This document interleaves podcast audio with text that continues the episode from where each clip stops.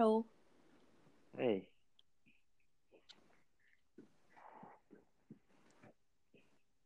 ー。えっ本と。本での話を。なんかね、本でっていうエリア？うん。で、なんかその二駅の間みたいな感じななのよね、なんか。うん。大学前と、なんか、その次の駅の。で、ライズホテルって泊まってた、我々が泊まりましたホテルは、うん。南北に長いエリアなんだけど、そうんの北の方で、大学前の方で、うん。で、その一駅先のところに行ってから、北に登っていったら、センクスブックス、ジェントルマスター、アダイラ通ってホテルに帰れるっていうコースやおお、最高じゃん。そうそうそう。まあちょっとうろうろはするけど、まあうろうろもしたかったし、みたいな。うん。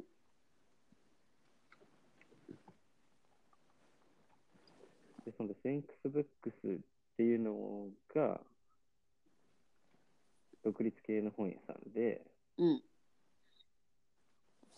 韓国っていうか、ソウルが、ここ数年、インデペンデントの本屋さんがめちゃくちゃ増えてるらしくて、うん。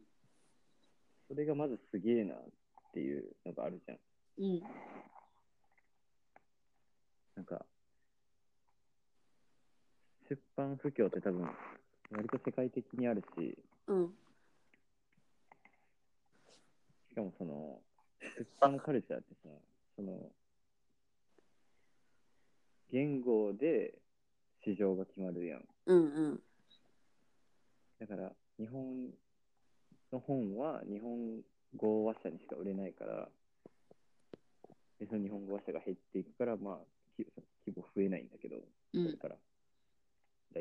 めっちゃマクロの話すると。まあ、韓国とかもそうだし、まあ、もっと少ない単一のフィンランド語とかさ、例えばさ、デンマーク語とかもそうかもしれないけど、うん。っていう市場なのに本屋さんは増えてるみたいうん。な。で、そのなんか、走りみたいな。お店がセンクスブックスで、うん。アートブックとか、リトルプレスとか、ジンとか、そういう、線部とかすらないような、線部とか、そういう1万とか、すらないような本とかも結構置いてあったね。本屋さんで、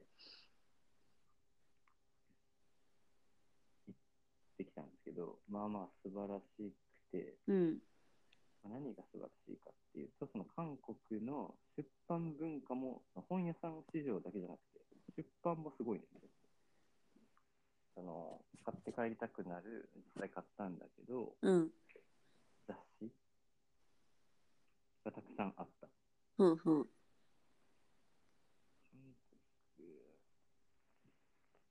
有名なのはマガジン B っていううん。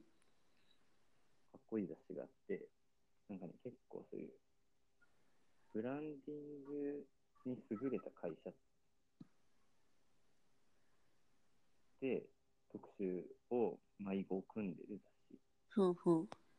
ほぼその特集だけで一冊なんだけど、例えば、バルミューダとか、うん。モレスキンとか、うん。インスタグラムとかね、うん。うん。無印良品とかなんかさ、そういう本なかったなと思って、確かにね。ハードカバーのビジネス書とかならあるのかもしれないけど、うん。そこまでもいかんぐらいのさ、商品とか、オフィスとか、とか創業ストーリーとか、インフォグラフィックとかが載ってるかっこいい雑誌なんだけど、まあ、なんかマガジンハウスの読者層とかが、読んでるうん。好きそうなブランドのマガジンハウスのそれこそ別冊とかで出てもいいよ。うん雑誌とか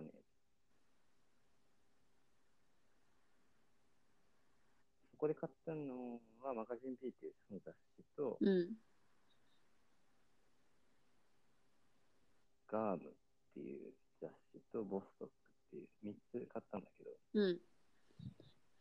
マガジン B は、まあ、そもそも韓国語版と英語版が出てる。うん。それも素晴らしい。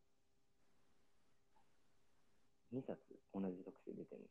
A&U とか日本の雑誌とかだと、1冊に両文平気っていうのは日本語文と英語文平気とかはあるけそういえば、あ全然話変わるけど、ど、はいこ。の前コペンハーゲンでさ、あの、ビッグの、なんだっけ、デザインセンターみたいな。うん。あそこのミュージアムショップで A&U 置いてあった。それはね、そうなの。A&U は世界の建築関係者が買ってるんで、ごめん、もちろん邪魔しました。コンテンツとか写真とかが良ければさ、読む人とかいるんだけど、本好きな人とか、うん。ビジュアル、アートブックとかとして買う人。もちろん読める文章で書いてあることに越したことはないから、うん。届くから。だからまあ A&U とかは日本語話者の数とかあんま関係ないうん。気がする。ボス B、マガジン B はもうそう、一冊じゃなくて分けてるけど、うんうん。センクスブックスはね、あの、英語版はなくて、英語版ないですかって聞いたら、なんかセンクスブックスはね、もう50とか60とかナンバー出てるマガジン B が全部あったのよ。おお、素晴らしい。全部、全部数冊ずつあって。で全部欲しいって思ったんだけど。なんか、英語版は存在はしてるけど、うちでは扱ってませんみたいな感じだったから、うん。韓国語版一冊ね、マルジェラの5を買ったって。いや、これ日本語版、日本語訳してえなと思って、うん。完全に自分のために。英語版とかはね、多分、伝え書店とかで扱ってるんだよ、すでに。ああ。梅田で見たことあるし、俺。ぐらいの認知度にはなってる。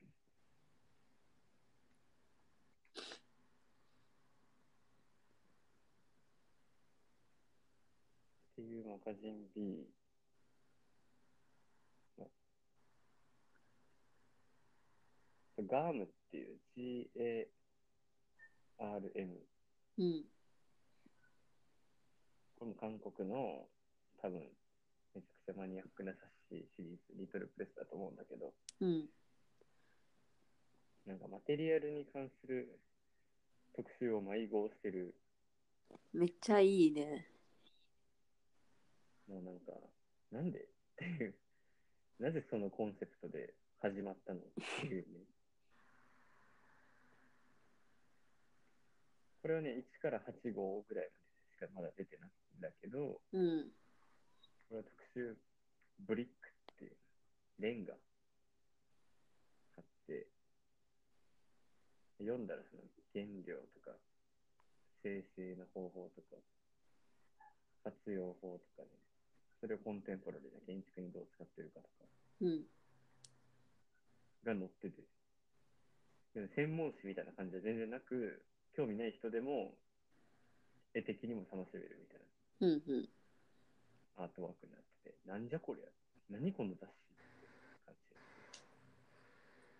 じでシリーズ見たら特集がウッド、ブリック、コンクリート、ペイント、タイル、フロアリング、スチール、グラスって。すげえな、これ。誰得なの誰がターゲットなんだろうね。うんこういう人だよね。うん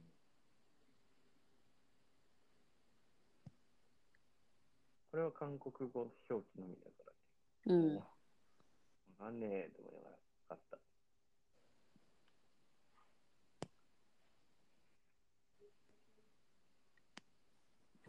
まあ Google 翻訳かざしながらなんとなく読めるしね。そうそうそう。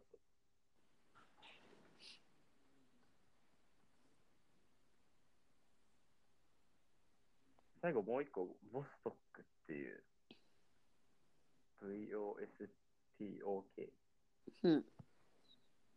ていう雑誌があって、これはね、本当にもうわかんない。何がコンセプトなのか。一冊がもうあの一冊の本みたいになってるから全然そのガームとかマガジン B はロゴとか見たらさあ同じ雑誌だなってわかるんだけどさうん。ボスとかさタッチとかも違いすぎてさもう全然わからんあまあ本俺が買った GO が特にわかんないんだけどうん。でめっちゃイケてる雰囲気なんだけどコンセプトもわからん俺はアーバンスペースっていう都市空間ってを買ってうん。なんかその都市空間の写真？インスタグラマーとかでいるじゃんなんかいろんなタッチの人がいるじゃんうん。じゃあさ超長時間さフラしたりさめちゃくちゃに光ってる夜景撮ってる人とかさなんか寂れた広告を撮ってる人とかさうん。なんかセピアな色味の壁だけをさ収集してる人とかさいろんなインスタグラムとかに写真都市の写真家とかよく見るんだけど俺えっと、オブザーベーション一言で。あーまあまあそういう感じだねうんうん。それの都市に関するテーマでそういう写真家が載っててうん。写真集みたいになってて、まあ、ちょっとエッセイとかもあって、ん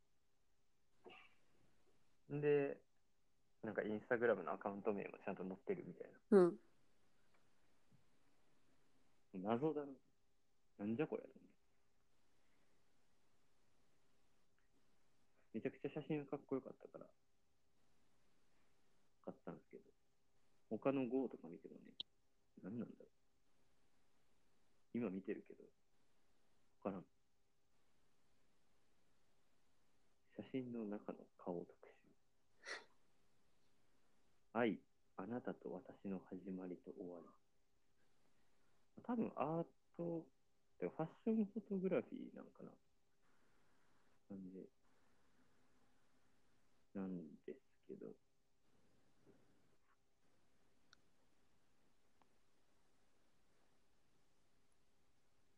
なんか日本も最近結構、特にファッションの方によると、独立系の雑誌が増えてきたなーっていう印象なんだけど、やっぱファッションに偏ってる気がして、うん。カルチャー系というかね、空間とか文化とかに関する雑誌、は韓国はなんか増えてる全部センスいいな。めっちゃ鼻かむ。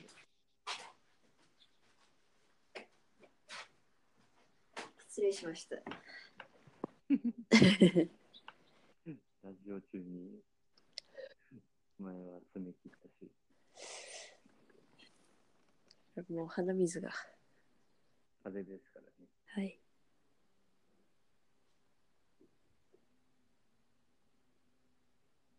で、もちろん本屋さんだからさ、文学とかも置いてあるけど、もうそうなると一切わからんわけ。でも、アートブックとか雑誌とかならさ、ビジュアル見てても楽しめるんで、それを楽しむだけでもおすすめ。うん。テンクスブックス。なんかさ、すごい、その独立系書店のうん、特集を見た記憶があるんだけど、それってブルータスだったっけ？あれ、ブルータス。ああ、あれよかったよねだ。からね、あれ読んだらさ、どんだけ数あんのよってなって、うん。独立系書店。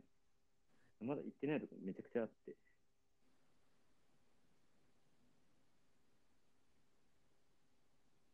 ックカルチャーを見るのも楽しみの一つかな。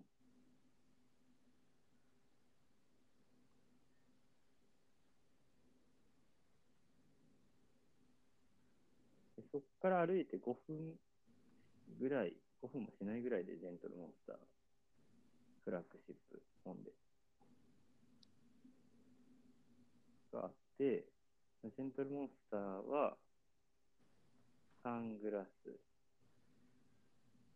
のお店、サングラスのブランド。うん。モネに教えてもらったのかな、俺も。え、わかんない。私は、あの、ビッグバンがよく使ってるから知ってたけど。ああ、そういうブランドです。なんか尖ったサングラスブランド。うん。俺は何だったかな？日経ビジネスの記事かなんかで見たの。デザイナーが社員の中でめちゃくちゃ多いみたいうんうん。な。で空間が毎回飛んでる。うんうん。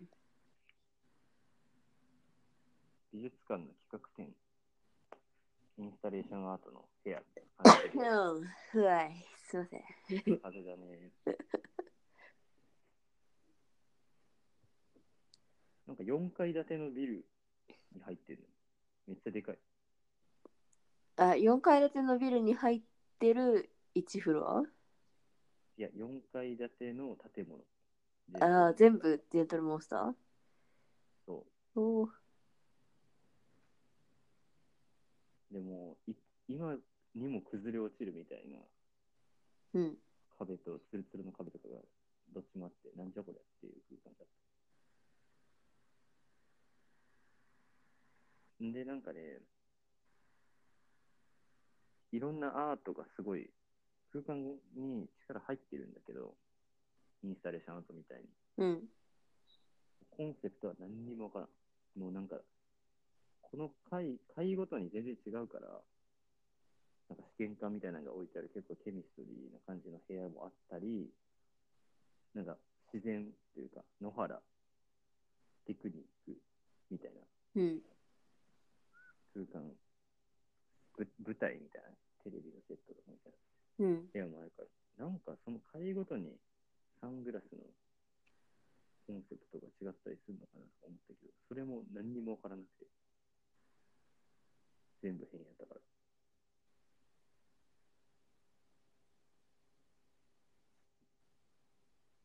でサングラスは安くて5、6千円ぐらいから高くて4万、5万とかそんな感じの価格帯。うん。1個買って帰りたかったんけどな。出会えませんでしたね、ちょっと。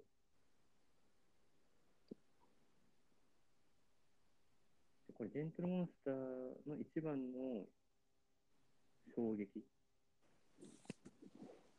グッドポイントも店員さんがみんなイケイケっていうところ。うんでしょうね。うん。もう何回もこれいろんな人に言ってるからさ。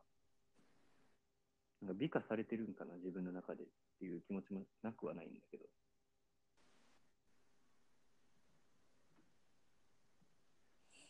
なんかね、オールブラック、うん。マルジェラの店員さんみたいな感じなのうんうん。みんないろんなタイプの強そうな感じなのめちゃくちゃ前下がりのボブの人とか、うん。めちゃくちゃ髪長い人とか、うん。金髪、真っキンキンのショートの人で、みんな服はオールブラックで、シルエットはめっちゃ広い色いいね。で、その人たちも、日本語、英語、韓国語、おそらく中国語も少しみたいな感じだった。でもう、店内は中国の人も多かったから。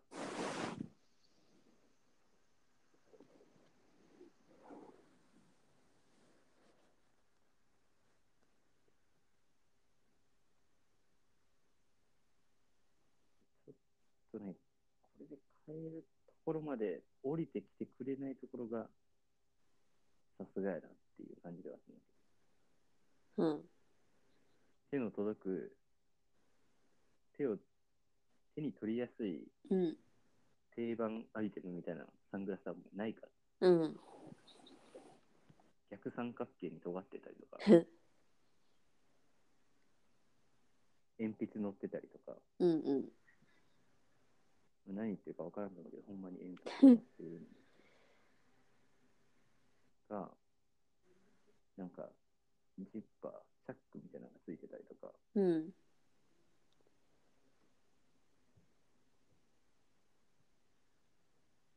ビッグバンは似合う。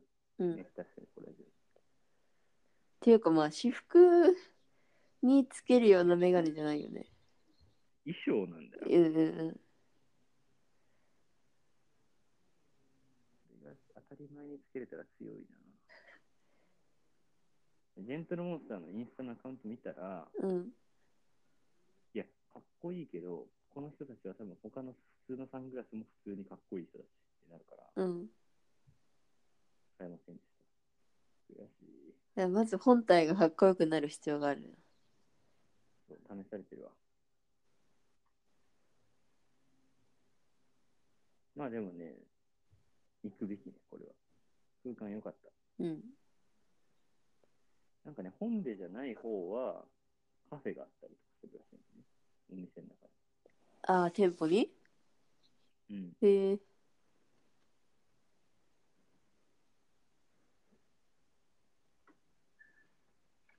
どこか忘れて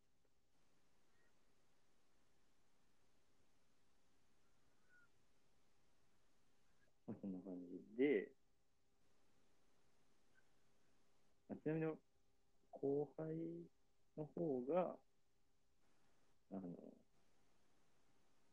ジェントルモンスターのすぐ隣に、なんかまたちゃうブランドのサングラス置いてるお店のフラッグシップがあって、うん。そこでいかついサングラスとか。そこはなんかね、クロムハーツとかそっち系のああ、エグザイルみたいな、っやんちゃっぽい感じ。ぽい感じのサングラスとか服とか、バッグとかね、アクセサリーとか置いてる店で。え彼どっちかというとそっち系だもんね。でだけど、うん。え、エグザイル支持派じゃない？支持派っていうか。まあ、エグザイル好きだから、うん。j ソ o ルブラザーズが。うんうんうん。いやー、ジェントルモンスターでも2人、で、俺よりジェントルモンスターは似合ってたんだよね、うん顔立ちがね、こう派手だから、派手というか、まあ、明るいから、うん華やかなんで。ね。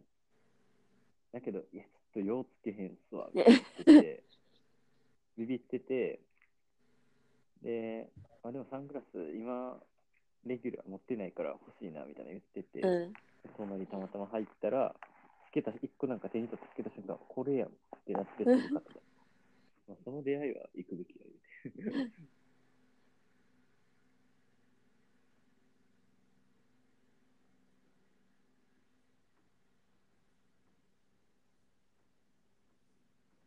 さらにそこから歩いて5分ぐらいで、アーダうん。いいな。ー。アーダーエラーのフラッグシップは、なんかね、めっちゃかん本でのメインストリートっていうか、みたいな道があんのよ、なんか。うん。両サイドに露店とかもいっぱい出てますみたいな。ああ。でっかい歩行者天国の道みたいなのが。うん。そっから近いのになんかぐるって回んないとつかない。よくわかんないとこにあって。なんかね、角地なのよ。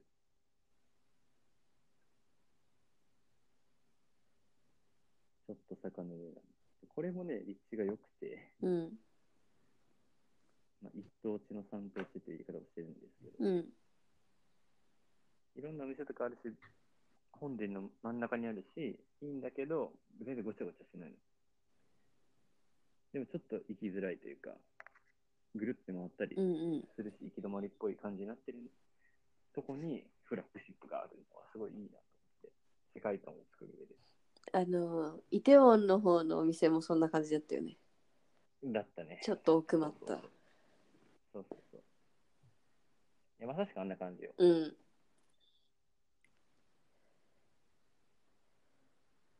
ていうのもさ、もう決め打ちで来るからみんな。うん。歩いてて、おいいな、かっこいい、入ってみよう。じゃないのよ。うん。ここに来たくて来てるからさ。え、そっちのアーダーはさ、何フロアぐらいあるの？えっ、と、2フロあ、ア。でそうなんだ。も面積も結構ででかい。うん。イテウォンの方よりはもう全然でかい。5倍以上。でもなんかほぼインスタレーションみたいなほぼインスタレーション。商品てかみんなインスタにさ商品の写真あげないからさ。そうやね。あーだこここの店舗売ってんのかなってあの疑ってる私。ジェントルモンスターもそうなんだけど、うん。店舗面積に割り占める商品の割合がね、2割とかなんだよ、多分。うん。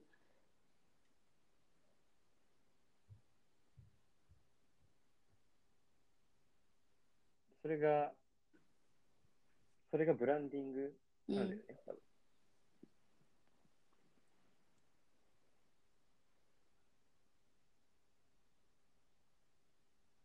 で、アーダーはめっちゃ日本人多かった。うん男女ともに。ジェントルモンスターは中国の人とかが多かった。日本人があんまり多い感じでなかった。ああ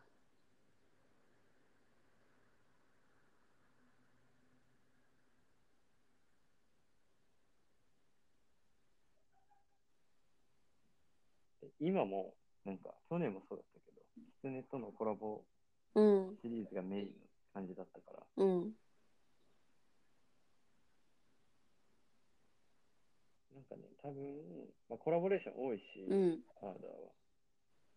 商品数そんなに多くないし、うん。アートとしてはすごい質が高いから、うん。これも行くたんびに行きたいなっていう感じだね、本当。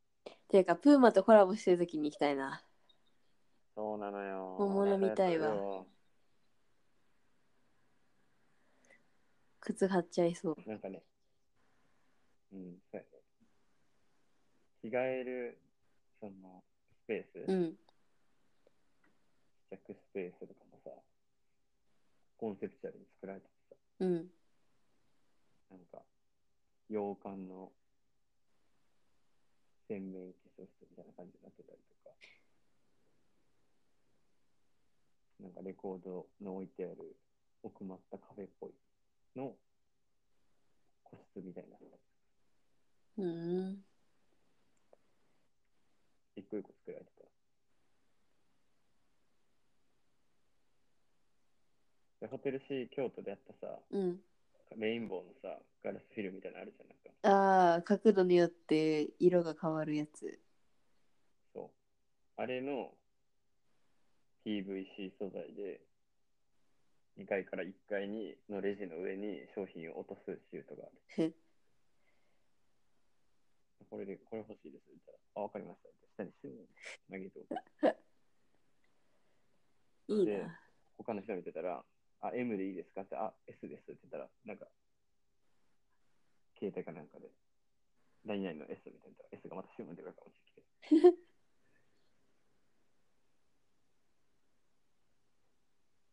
なんかある意味アナログだけど新しいよね。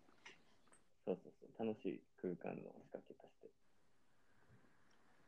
て。で、俺が行った時はでっかいパイプの中に水が流れてて、うん。その上に靴下が浮かべ、あの、スポンジの上に靴下が浮かべられてて、うん。それが流れてたのね。うん。俺それインスタで見てたんだけど、うん。こんな靴下濡れてへんって思ってたんやけど、うんめっちゃ濡れてた。びっちょびちょやった。もう、ちょっと濡れてるとかじゃなくて、もうずぶ濡れの、びちゃびちゃの靴下が、もうどういうどう受け取ったらいいの？うん。びちゃびちゃの靴下が流れてるなって受け止めたらね。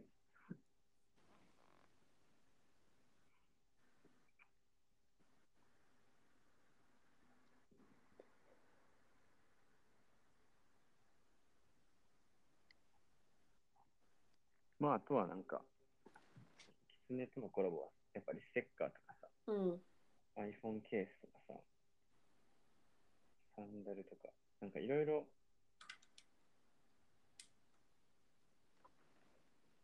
ファッションアイテムは高い目なんだけど、値段は。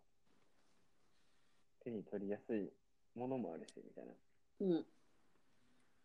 それもいいな、思います。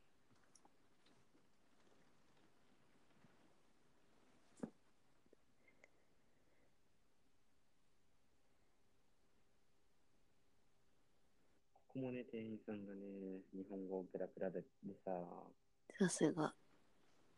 うなんかなーって感じ。2カ国語じゃないんだもんって。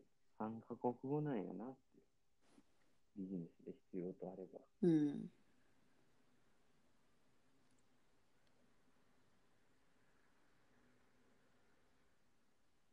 まあだから、アーダーは1年間インスタを追って、たまに韓国に行ってチェックしてで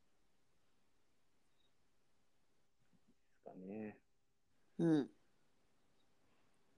まあまた行くやろなって思うわ。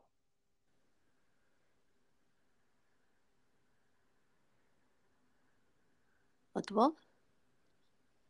その後は夜帰ってからも足がもうおしまいになってて、2万歩ぐらい歩いて。で、本でのホテルの近くにあったサウナ、まあ銭湯？何やったっけ、渋汁パンうんうん。に行きました。うん。えーと、名前が、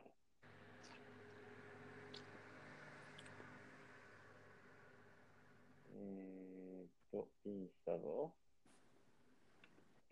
ピーデイスこれね、24時間空いてるらしく、マッサージも受け入れるので、う。なんか達人になってくると宿取らずにチムジルバンで一晩過ごす人とかいるらしいね。まあ、できるね、それは。あの、日本でも20%とかの、いる人いるしね。ちょっとさ、建物が失礼しましたはいはいはい。ちょっとね、建物が古くてね、うん。気味悪い感じある。うん。めっちゃ暗いのよ。うん。あれ夜に行くのちょっと怖そうだなと思った。真っ暗。建物の中も。なんかも中も。浴槽のとこもままあまあ暗いし、そのえ休憩スペースも暗い。かも入ってくるのはマッチョかタトゥーかどっちかってう、いう。俺行ったのは結構遅かったけど。ちょうどさ、サウナ女子さん、俺がサウナ業界で信用してるインフルエンサーの一人なんだけど、うん。まあ、女性向けのサウナ情報の発信をね、してる人なんだけど、まあ、その人が、なんか多分同じタイミングで本殿にいたらしく、うん。あの、おすすめやっこの,、ま、あのサウナ、ハッピーでスパいいよっていうので、うん。なんか楽しそうやな。うん。すごい廊下で騒いでる。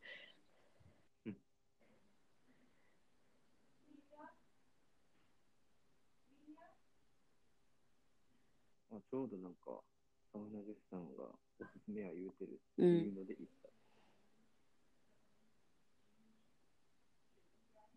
なんかね、サウナがね、80度ぐらいって書いてあって、うん。温度計にね、うん扉の外に。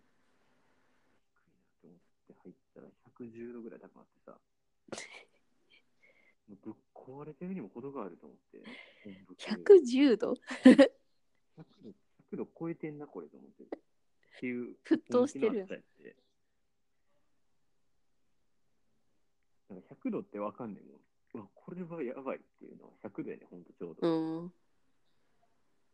ここに閉じ込められたら本当に5分で死ぬんだと思って入ってんけど、温度計が壊れてんのか、サウナの方が壊れてんのか、ちょっとよくわかんなかったんですけど。で、まあまあでかい水風呂っぽいとこがあると思ったら、割とプール、プールぐらいの感じうん。で、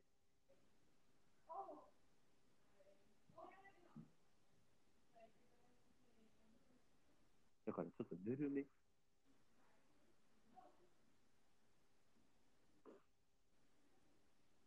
だから、水もちょっと冷やしてって思いながらも、3往復ぐらいして、うん。マッサージ行って、で、気づいてんけど、現金のみって書いてあって、俺全く現金がその時なくてさ。うんで、なんとか交渉して、有り金でできる時間だけやってくれって言って。いいおじちゃんとおばちゃんに二人。二人とも全然ないっていう。それ、なんか、前回もあったな、それ。そう、バス降りれなかったっていうバス降りるときにお金なくて 超謝ったやつあったな。またやったの。カード使えて。そう後から聞いたら、カードは使えるけど、手数料がちょっと高いよって言われて、いや、いいよと思って、それでいい。でその人は全く英語すら喋らない、韓国語100%の人で、うん。もう何にもマジで会話ができないってう。いうんか、まあ、会話はもう Google 翻訳やねんけど、うん。翻訳 Google 翻訳に喋って、それを見せるみたいな文字を。いや、だけどそのアンサーが何にもわからへん。アンサー吹き込んでもらったら？いや、吹き込んでるタイミングのテンポでできなかった。全然コントロールできなかった。ただ、めちゃめちゃいい人やねうん。ん。いい人なのを100使わせてうん。でやってくるマッサージ。なんかね、こう、あったかいお茶みたいなのさ、マッサージ前にさ、うん。飲ましてくれて、あありがとうみたいな感じで、飲んで返してコップをね、うん。なんか遠くでなんか言ってきて、何もわからんから、えー？みたいな感じで言ってたら、ファンタグレープ入れてくれて。あれ、マッサージ前に2杯飲ますねん。しかもあったかいお茶とファンタグレープ。どういうおもてなしなしなんか全然わからんかったけど、いい人。うん、いい人。うん。1時間かっちり、片背中腰足やってもらって。で、なんかまあ、疲労度150ぐらいが50ぐらいまで戻って、おおまだだから夜も楽しめるなっていうところまで行って、ー。うん。で、あ、今日何も食べてないってなりまして、なんで？早く気づいて。。また着いたなってなって、えー、焼肉食いに行って、まあ本でも繁華街ですんで、うん。朝5時までやってるとことかあるのよ。うん。焼肉食って、で、ホテル、ライズホテルの15階のバーで、ビール飲んで、うん。寝たっていう感なるほど。じ。で、ライズホテルはね、のね、バー、その何だっけ、送ってくれ、サイドノートクラブか。うん、そうそう。あそこはライズホテルブランドのクラフトビールとかがあって、うーん。さすがって。でそこで結構、多分クラブイベントを時々やってて、そのフライヤーが可愛いのでチェックしてみてね。サイドノートルーフトップはもちろん最高だったんだけど、うん。あの、中、屋内の方もね、照明がめちゃくちゃエロくて、うん。で、アナログレコードの DJ プレイヤーとかあって、うん。いい感じだった。なるほど。なんかね、ホテルの雰囲気が、あの、客室はカードキーでうん。タッチしないとボタンが押せないみたいな感じなんだけど、うんうん。カフェとか、そのバー、そのラウンジのとこは行けるみたいな感じだから。うんだから全然そのホテル泊まってなくても使える。なるほど。で、本でで2時までやって、その夜中の2時までバーやってるから、うん。まあさすがに12時過ぎたら、本で泊まってる人はそのライズ泊まってなくても、12時過ぎて空いてるルーフトップとかにはめっちゃ結構贅沢。雰囲気として。っ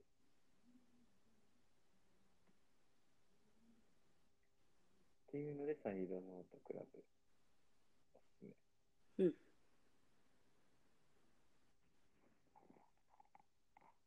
2日目だからガーッとこう歩いて、いろんな半島を続けた感じでしたわ。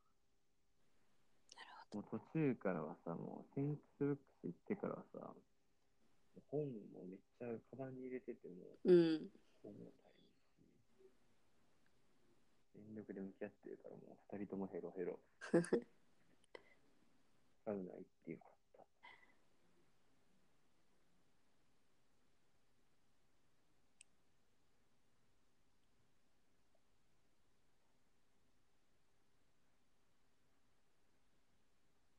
だからね、あの、どんな時間もね、楽しめるのは、やっぱりさすが観光地とあって、うん。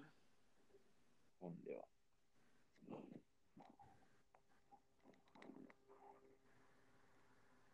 3日目をめちゃくちゃ走ると、あの、文化備蓄基地っていううん。ところに行きまして、最近できたところで、うん。ソウルオリンワールドカップスタジアムっていうスタジアムがあるんだけど、うん。サッカースタジアム。これ2002年に日韓ワールドカップがあって、うん。できたスタジアム。駅としては結構郊外なんだけど。で、ワールドカップがあるから、でき、スタジアムができて、スタジアムができたから、今までそこにあった石油の備蓄タンクが危険施設と認定されてうん、石油タンクがあのもっと郊外に移転したっていう経緯が2000年ぐらいにあったらしいのよ。そのエリアでね。うん。なんと勝手な話なのかっていう感じだけど、まあまあ、都市都市改造って結構そういうことが多いんだけど、英語で言うとオイルタンクカルチャーパークっていう名前なんだけどね、このエリア。あった。え、本殿のでもめっちゃ近くだね。近くだけだし、駅からその駅とかで、全然電車で10分とかで行けるんだけど、うん。エリアとしては、あの、本当郊外って感じがした。まあ確かに。うん、街っていう感じじゃない。うん。すぐ隣にデジタルメディアシティっていう駅があって、これも何なんあだあ、あるね。よく聞くわ。なんでだろう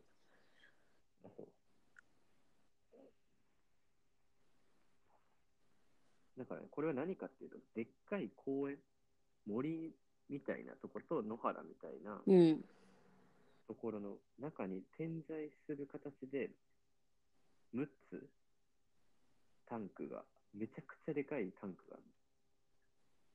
でそのタンクを回収して、建築にしたり、野外劇場にしたり、うん。美術館作ったり、温室作ったりとかしてるで、これは石油備蓄基地だったけど、文化の備蓄基地に転用しようっていうプロジェクト。うん。まあよくあるよね、その、産業移行が機能を失って、21世紀的な役割が与えられるみたいなコンバージョン。うんうん。ステートモダンとかさ。日本にはね、全然ないんですけど。この日もまあ、クソ暑くてさ、うんなんかガラス張りのね、こう、タンク、スケルトンでガラスに置き換えたタンクみたいなのがあったんですよ。めちゃくちゃ暑い。サウナかってなって。とかね、あの、野外劇場は結構もう古くなったクソでかいタンクの移行のそのままシアターにしてたりとか、うん。舞台ステージ作ってたり。あとはもう完全に屋内にして、天井度が30メートルですかっていうようなカフェが作ったりとか、まあ、あとは博物館的な展示をしてる建物があったりとか。でこれもね、2000何年だったかな。その危険施設扱いされてからこういう機能になるって決まって、で、実際にもうオープンして、まだなんか始まりたてみたいな感じなんだけど、オープンしてるんだよね。うん。それがめっちゃ短くて、パンフレットみたいなの読んだら。早い早いと思って。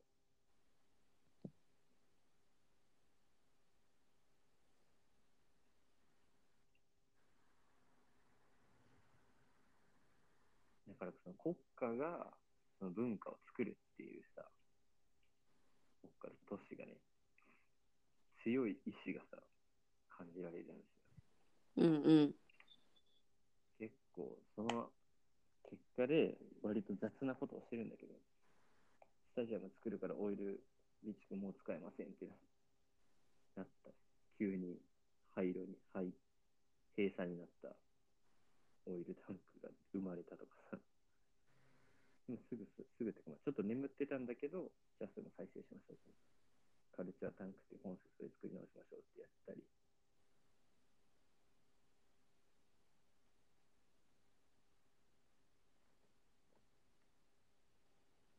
ここも、だから、今後10年後どうなってるのかなっていう感じが、すごく楽しみ。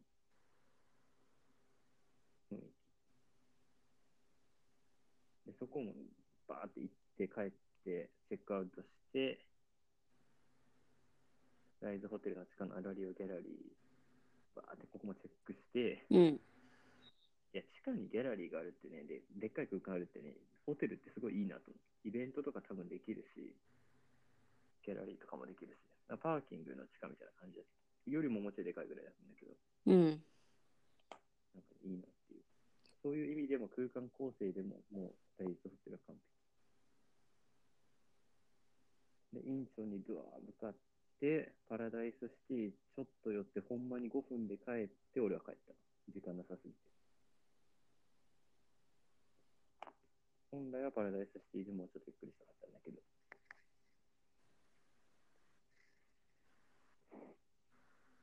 まあ、パラダイスシティはインチョンのカジノ、IR、複合型リゾートで、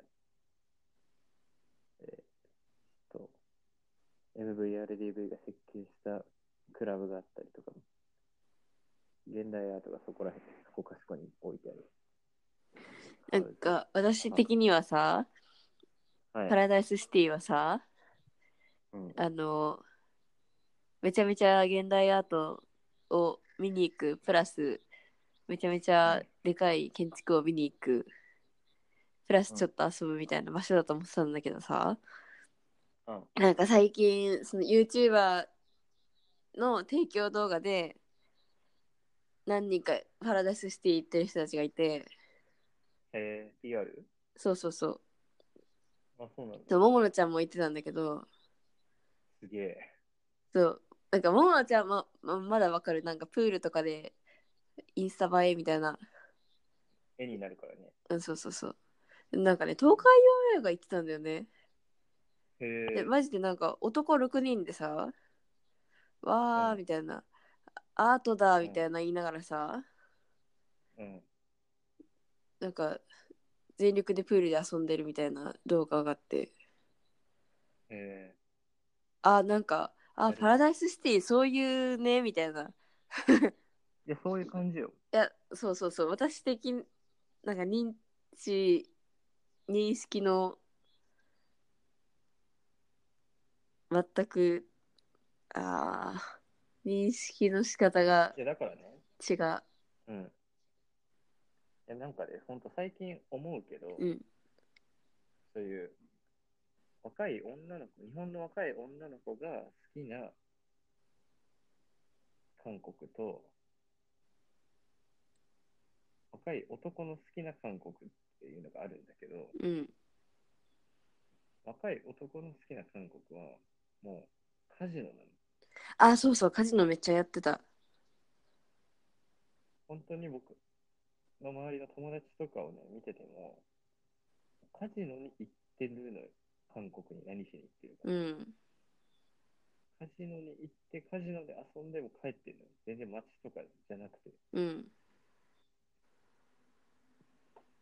パラダイスシティは、そういう意味では、めちゃくちゃいい立地にあって、うん。で、しかもそういうカジノ好きなやつも、アートとか好きな、プールとか好きなやつも、どっちも呼べるの。うん。その強さがあるんですよね。つい最近もの友達がさ、あの日帰りで韓国行ってたの、カジノに。ええうん。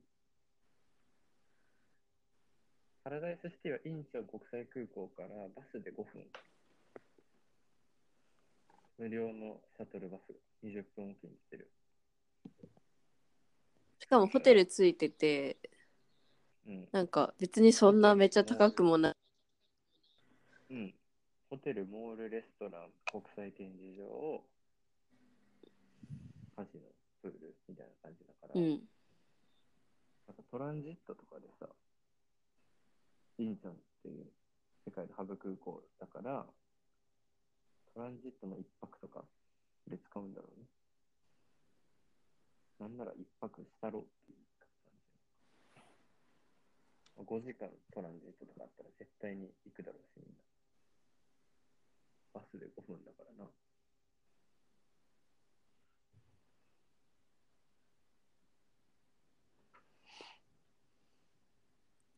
だから今度はパラダイスシティ絞りで絞っていこうと思って。その男側の旅で、ついでにアートも見たろうっていうので、インチョンから出ない韓国旅っていうのをやろうかなと思ってます。うん。ハウズと、ほんと時間なくてさ、ハウズと MV のクラブだけ見、の外観だけ見て、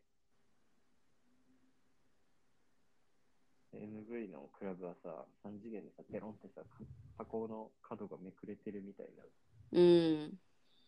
日差しみたいなのがあって、そこをね、めちゃくちゃ3メートルぐらいのウォークでね、あの鏡になってるから、うん。天井の裏側、う天井がね、を拭い磨いてるおじさんがいて、鏡越しにそのおじさんとセルフィーを撮って帰った。いいじゃん。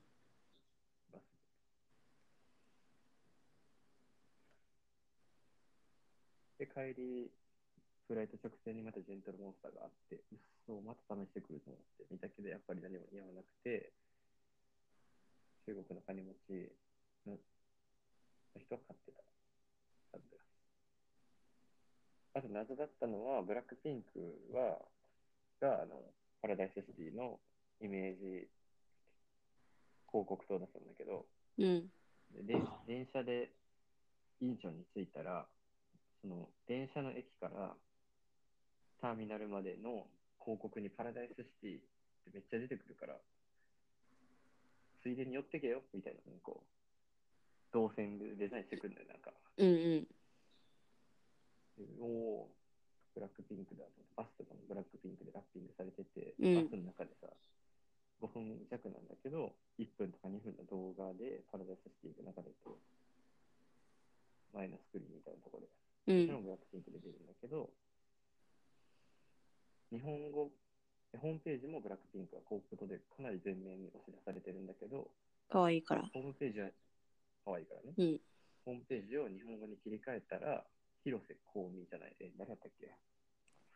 広瀬香美なわけなくない？広瀬香美じゃない。広末涼子。あの、広瀬、そうそう。広瀬涼子。で、いや、広瀬涼子は可愛いけど、うん。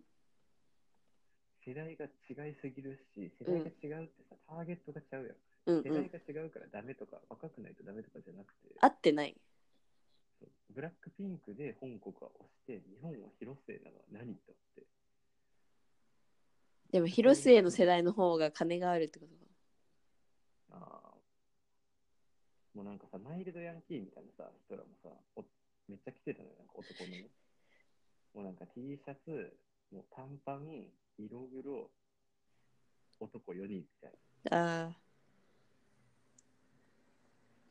このバス乗ったら行きますよ、みたいな。めっちゃ日本語でっかい声で聞こえてきてさ、嫌だ、あの、あ、この子知ってます？ブラックピンクですよね。知ってます？みたいな。でもそういう人たちも呼べてるターゲットにしてるのからすごいよね。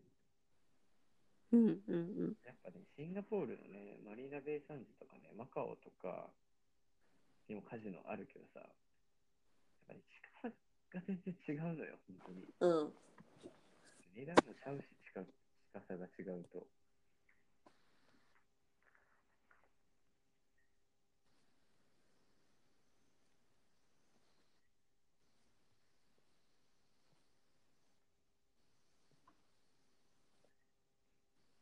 まあだから今度はパラダイスシティに行きましょう。うん。韓国経由で帰ってきたら、デンマークから帰るとき。なるほどね。それで留学の費用をチャラにして帰ろうかな。行く方だね。うん。留学旅行。まあ留学、そうやね。旅行費とかじゃなくて、留学でかかった費用。うん。旅行費は、あの、韓国コスメの転売で、メルカリで売ったら元取れるから、なんていうこと？普通のように。いやでもさ、最初本当に、俺と後輩でビビってさ、うん、2泊3日だからさ、2人ともリュックだったのよ。うん、で俺はその特集というかアートブックでかい本を買うっていうなんか良くない趣味があるのでうん、重たくなっちゃうんだけどそれ以外に荷物なんか何もないのお土産とか買わないしうん、うん。でもさなんか日本のから来る、まあ、特に女子大生っぽい女の子2人旅とかでさその中に小学生入れて誘拐とかできるようなでっかいスーツケースとかで来てんのよみんな。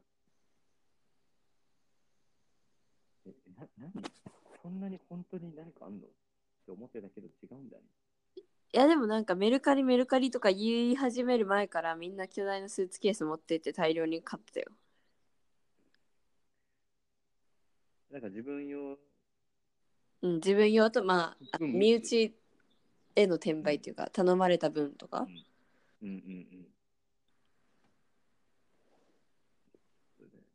そうん旅行費分はペイしてやってくんすな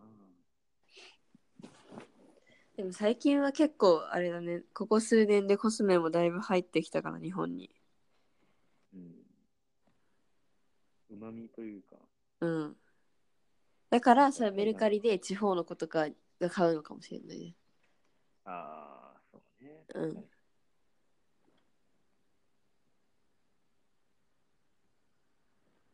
なんか、あの、コスメだけじゃなくて服とかもさ、うん。なんかやっぱ安いなって思って、うん。なんかそういう価格帯のブランドがあるっていうか、あ、でも女の子のブランドって日本でも安いんか。そうか。だから価格帯のブランド多い。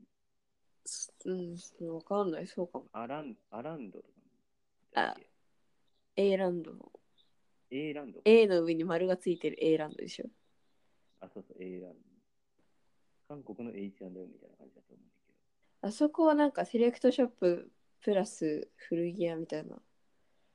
あ、そうなん、オリジナルじゃないあれ。うん、だった気がするな、わかんない。なんかビームス的なあ、そっかそっか。ものだと思ってた。なんかね、あの、ちらって見て、A ランドのでっかいそのビームスハウスみたいな神戸にあるみたいなうん。でっかい店もあったからちらって入ったけど、安い。安い安い。うん。韓国っぽいファッションはどこにあるのかって言われると、ここにあったっていうことなんですしかもバンコクにも入ったしね。バンコクにもあるみたいね。うん。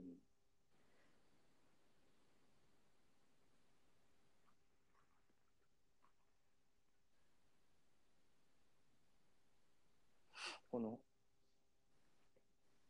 ソウルガイド24アワーにそういうブランド、コスパの高いブランドみたいうん。載ってたけど、トンデモンとかに結構あるみうーん。トンデムンはなんか、福、福市場エリアみたいな。たい。うん、らしいね。うん。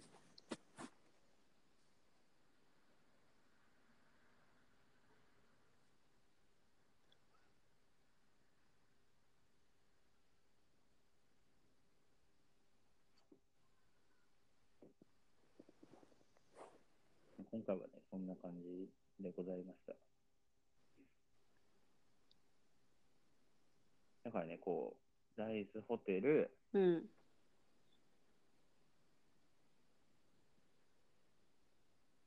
CDP、ソウルロ、デリム、アラリオ、センクスブックスはもうちょっと前からあるけど、ジェントルモンスター、アーダ、パラダイスシティ、文化備蓄基地、全部ここ5年やなっうて思っん。たんですよ。すげえなーっていうね。世界的にもじゃないと思う。確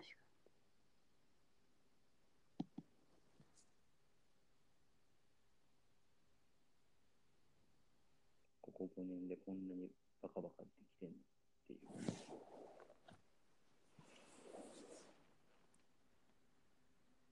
に。やっぱお金が回ってるんですかね。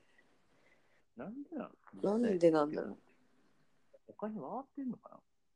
ソウル経済ってそんなにいいの？いや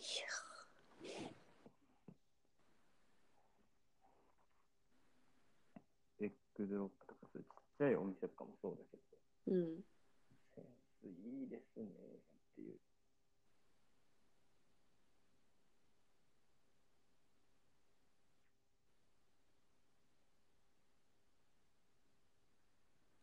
っていう。のがソウル。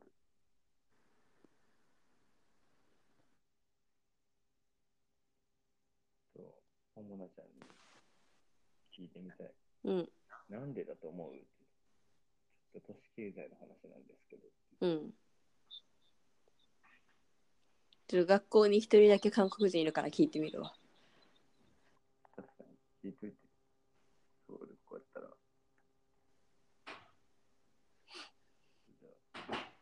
DM 送ろうかな。うん。ヘロ DM を。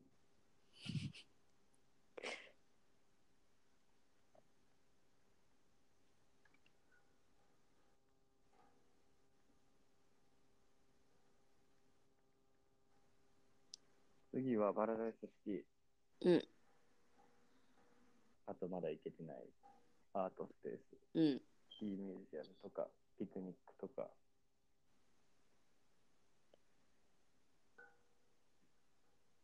L7 ホテルとか、うん。まだまだあるんですよ。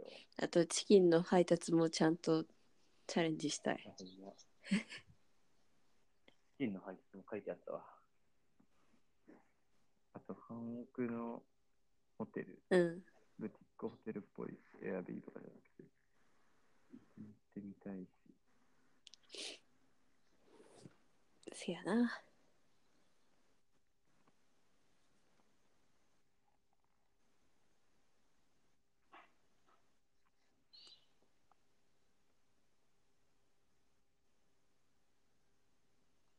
あと夏以外っていう。冬寒いんでしょ？冬クソ寒いよ。寒い時にも行ってみたいかな、それはそれで。なんか、あの、あれ。膝下ぐらいまであるダウンコートをみんな着てる。うん。あ、ジェニちゃんが可愛いやつ。あ、ジェニちゃんの可愛いやつ。そうそうそう。ジェニちゃんが着ると可愛いやつ。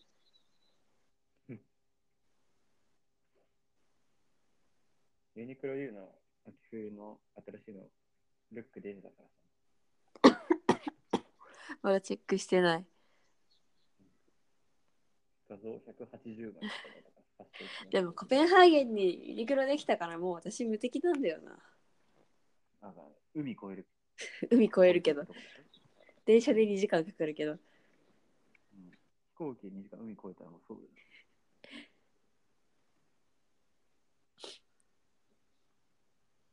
あでもデンマークの寒さ対策できたらソウルとか言うやろ。せやな。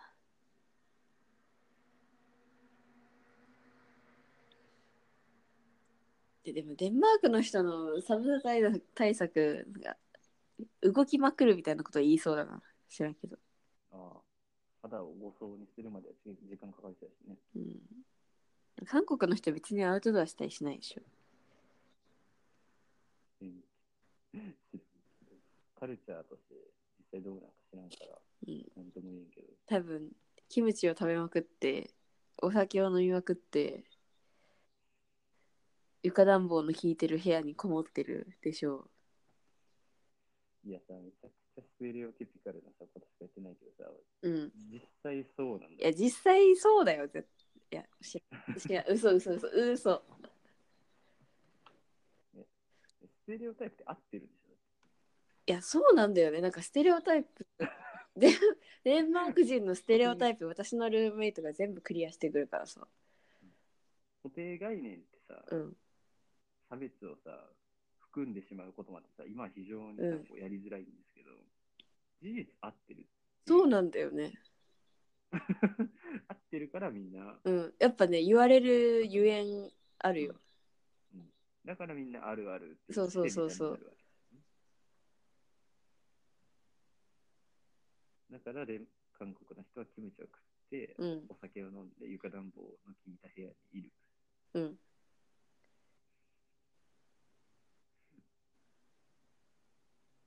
デンマーク人のステレオタイプ何何？えっとねすぐ編み物するすぐケーキ食べるすぐ窓開ける映画じゃん。映画の生活じゃん。いやマジでもうマジでめっちゃケーキ食べるんだってびっくりしたすぐ窓を開けるって何？なんかええやん。空気入れ替えたいから窓開けようとか言って寒いのにな。うん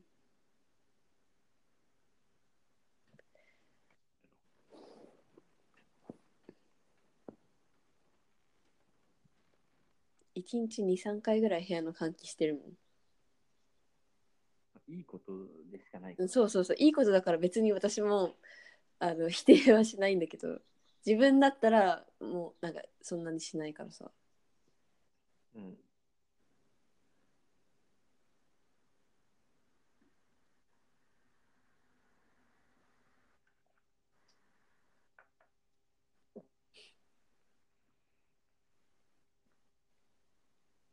というわけで、というわけでめちゃめちゃ話したけど、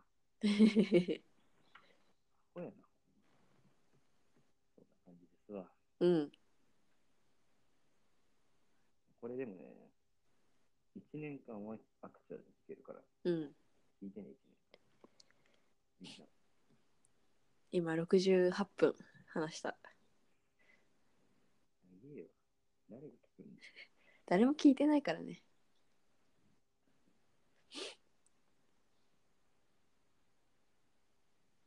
じゃあ、聞いてくださってありがとうございました。ありがとうございました。